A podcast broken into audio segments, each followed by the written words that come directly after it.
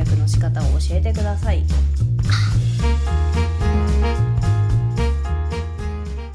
ものを理解するためには知っているという認識がある上で理解することができますよね。生きづらい系の皆さんこんばんはてんてこまいです。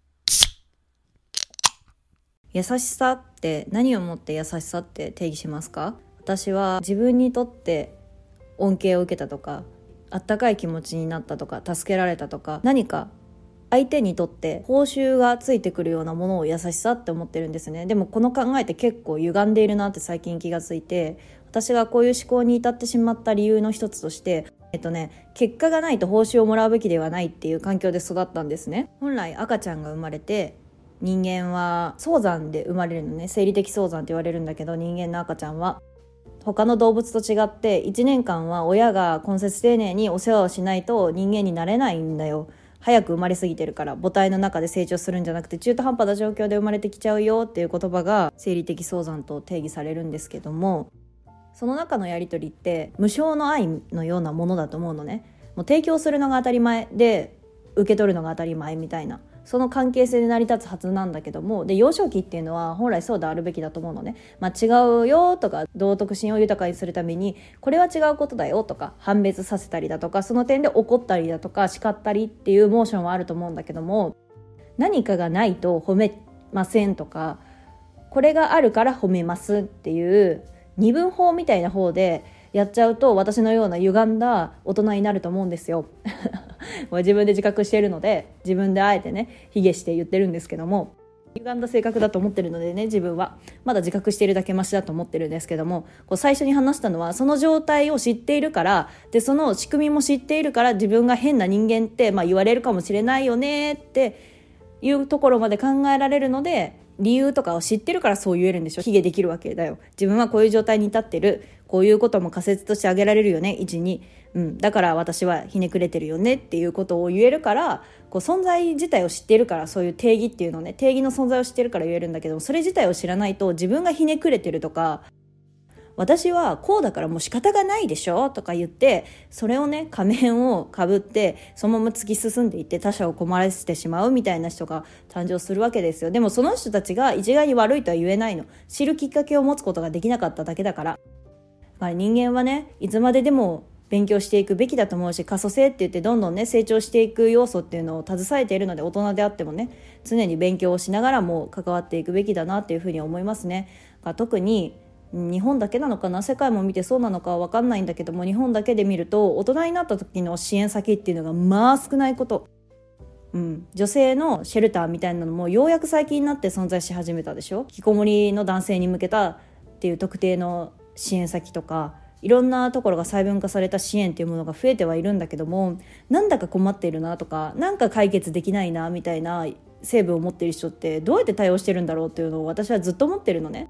私はその中でももう金を払って解決しようじゃないけども臨床心理士に相談して解決させるか。解決はできないよ。その人に解決を求めるんじゃなく解決するための自分の中で解決するための手段として何かエッセンスを入れたいなと思って契約をするわけだけども、まあ、資本主義なのでね。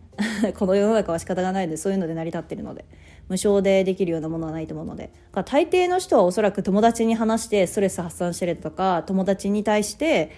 こう話す作業を経ることであ私はこういう人間なんだって気が付くことができるだろうし。それを享受し合って友人関係っていうのに成り立ってるのでいいんだろうけども私はどうも他人に迷惑をかけてしまうことでより疲労疲弊してしまう人間なので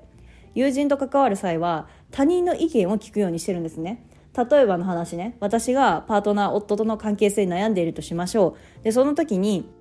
靴下をカゴに入れてくれないっていう問題が発生しているとしましょう。もう脱ぎっぱなしでそこら辺に置いてあって私が結局戻すことになってイライラする。そのプチイライラがあるとしましょう。がそれを話すんじゃなくてうちの夫がさこういう行動をしてどうやったら解決策につながるかなって聞くんじゃなくて私の場合ね。友人に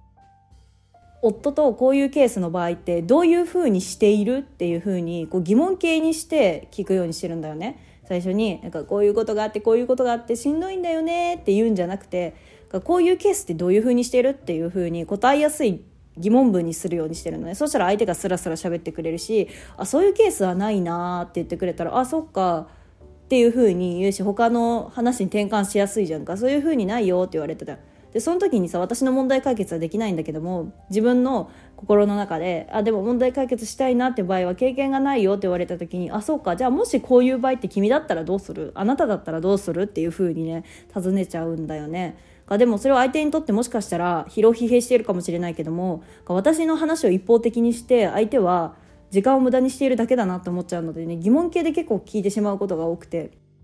私の癖なんだけどさ。優しさを提供してもらうのを半分にしてもらおうっていう行動だよね。優しさって自己犠牲があって成り立っているものだと私は思っているのね。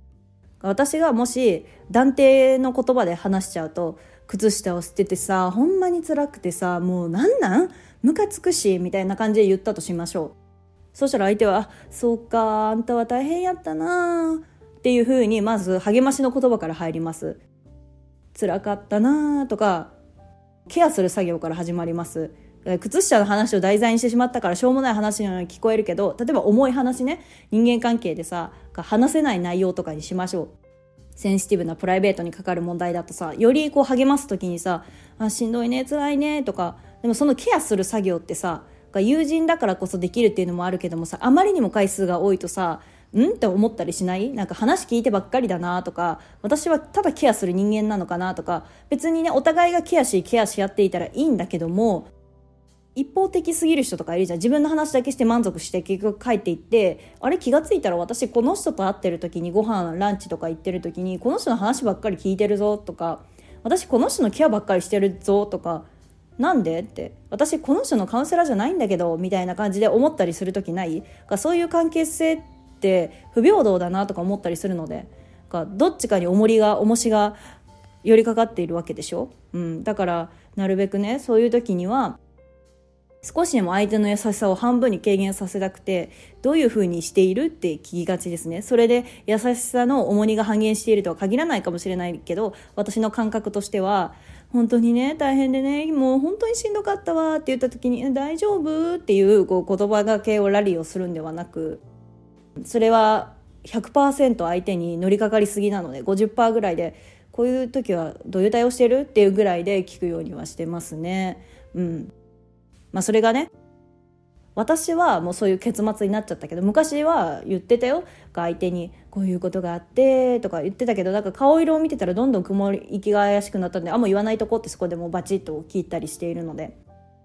もうね、誰に対しても、こういうケースってどうしてますかとか、いきなり尋ねるんじゃないよ。ちゃんとね、そこの人間関係の関係性が出来上がってる中でのコミュニケーションの一つとして、友達の優しさの負担を半分にしてあげるっていう行動をしています。その中でもさ優しさといえばさ友達の誕生日プレゼントって何歳までやり取りする必要性があるのかなって思わない？学生時代の友人とかはさこう祝ったりしてたじゃん。誕生日おめでとうとか。でその延長線上でさ誕生日にさ LINE くれたりだとかさ今は LINE ギフトっていうシステムがあるからさ多様に送れたり簡単に送れたりするんだけどもしかも500円ぐらいでスタバのチケットが送れたりするのであらラッキーとか思ったりするんだけどどんどんハードルが上がっていきハイブランドなコスメであったりだとかもうそのコスメを渡しきるみたいなブームも終わりどれだけおしゃれなものを知っているかおしゃれな調味料を知っているかおしゃれな飲食物を知っているかっていうどんどんどんどん年々年々こうハードルが上がっていく感じがしてね面倒くさいなとか思っちゃうんだよね。うん、私は結構スターバックスのチケットとかで終わらしちゃったりするんだけども相手から高価なものを送られるとそれと堂々に返さなければならないなと思うので、まあ、年々面倒くさいなっていうふうに思うようになってきてサプライズ自体は好きなんだけどもプレゼントしたりだとかお礼をするってことは私の中でねちゃんとお礼したいなとかそういう気遣いの面は一応持ち合わせているのでお礼はするんだけども年々ハードルが両方との値段がつり上がっていったりだとかハードル精神的ハードルが上がっていくのがしんどいなと思いますね。切る方法を教えてほしい。これ限りにしようとか言ったりする時もあるのね。よくあるのは親戚間とかでさどんどん積み重なっていって困っていくわみたいなのを聞いたりするんだけど友達の話とかで。